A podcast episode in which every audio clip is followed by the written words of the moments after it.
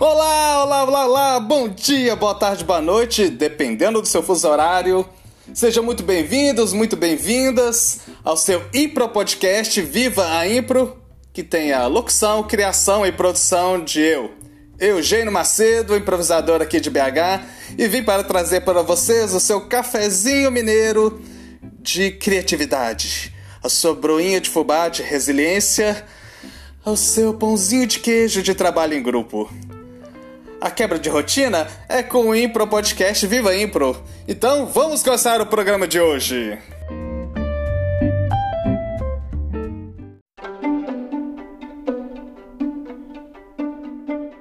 Poema da Criação.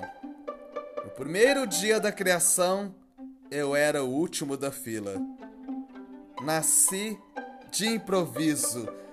Deus estava em crise. Minha alma é um lago à tarde. Não sei chorar para fora. Vejo as estrelas e meu desalento dorme. E se encontra com desespero no primeiro lugar da fila e no último dia da criação. Chovino Machado, poeta mineiro.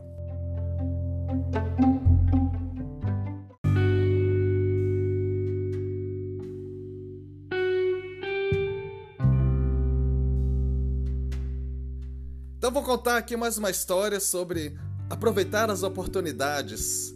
Mesmo que elas não pareçam interessantes de primeira ordem, isso é uma lição importante para o improvisador e para a vida. E o Jorge Foreman vai falar disso aqui no livro dele, Sem Nunca Jogar a Toalha.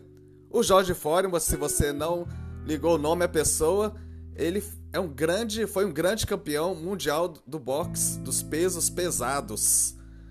Ele foi campeão duas vezes numa diferença de mais de 20 anos. E no meio disso ele virou pastor evangélico. Olha para você ver como a vida nos dá oportunidades e temos que pegá-las.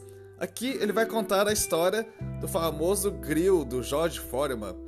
Então ele fala que aprendi a não descartar uma oportunidade só porque ela não atiça minha imaginação ou não parece muito interessante a princípio. Às vezes, há grandes bênçãos atrás de uma porta fechada mas você nunca saberá se não abri-la. Um amigo empresário me veio com uma oferta. Ele perguntou: George, você ajudou outras empresas anunciando seus produtos? Você já pensou em ter seu próprio produto? Depois ele me mandou um pequeno grill inclinado e me pediu para experimentar. Fiquei ocupado com outras coisas e esqueci o grill. Alguns meses depois ele telefonou. Ei George, você gostou do grill? Ah, o grill. Para ser sincero, ainda não experimentei.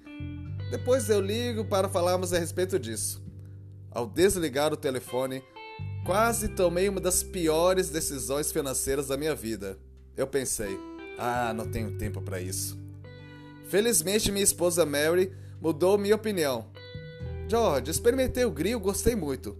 A gordura escorre para fora e a comida fica com gosto ótimo. É mesmo?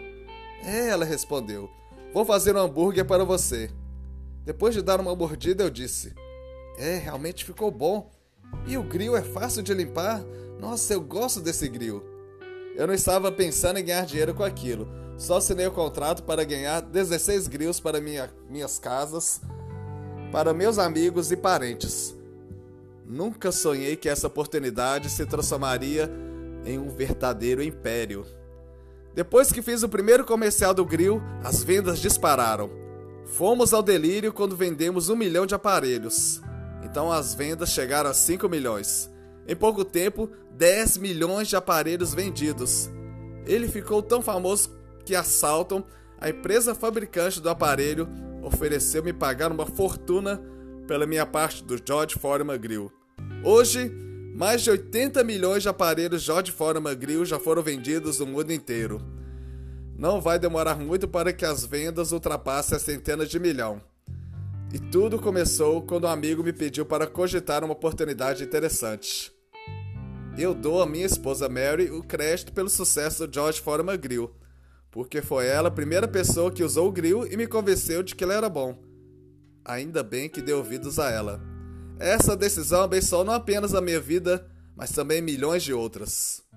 Você nunca, nunca sabe como tomar uma pequena decisão pode mudar tantas vidas. Está aí, abra seus olhos, abra sua escuta para o mundo e veja as oportunidades e agradeça e aproveite-as com a melhor da sua capacidade. É isso, uma palavra do pastor George Foreman e do grande campeão dos pesos pesados e da vida.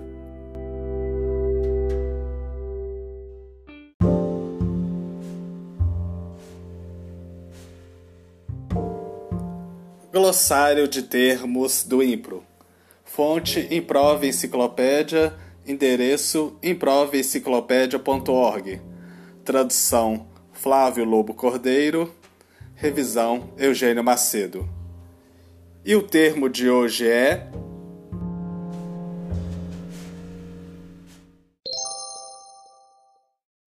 Status a sensação de poder que um personagem evoca.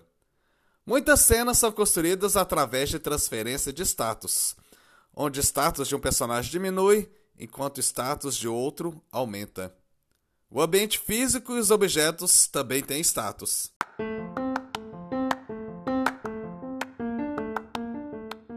E antes de terminar o programa, quero fazer um convite a você, meu amigo, minha amiga e meu amigo, para me assistir no YouTube ao vivo às 19 horas o espetáculo de formação do curso Jogo da Cena, direção do Ian Sofredini de São Paulo. Mas é um espetáculo com gente de todo lugar do Brasil, inclusive do Pará. E tem um amigo meu aqui de BH, o Breno Jadivas, tem gente do Rio de Janeiro, tem gente de Santa Catarina. Espetáculo então com todas as cores e todos os sotaques do Brasil. Vá lá, procure no YouTube você vai digitar Jogo da Cena Ian. Ian, I-A-N, para você achar o canal específico. Então tá lá, torçam por mim, vibrem e merda pra mim!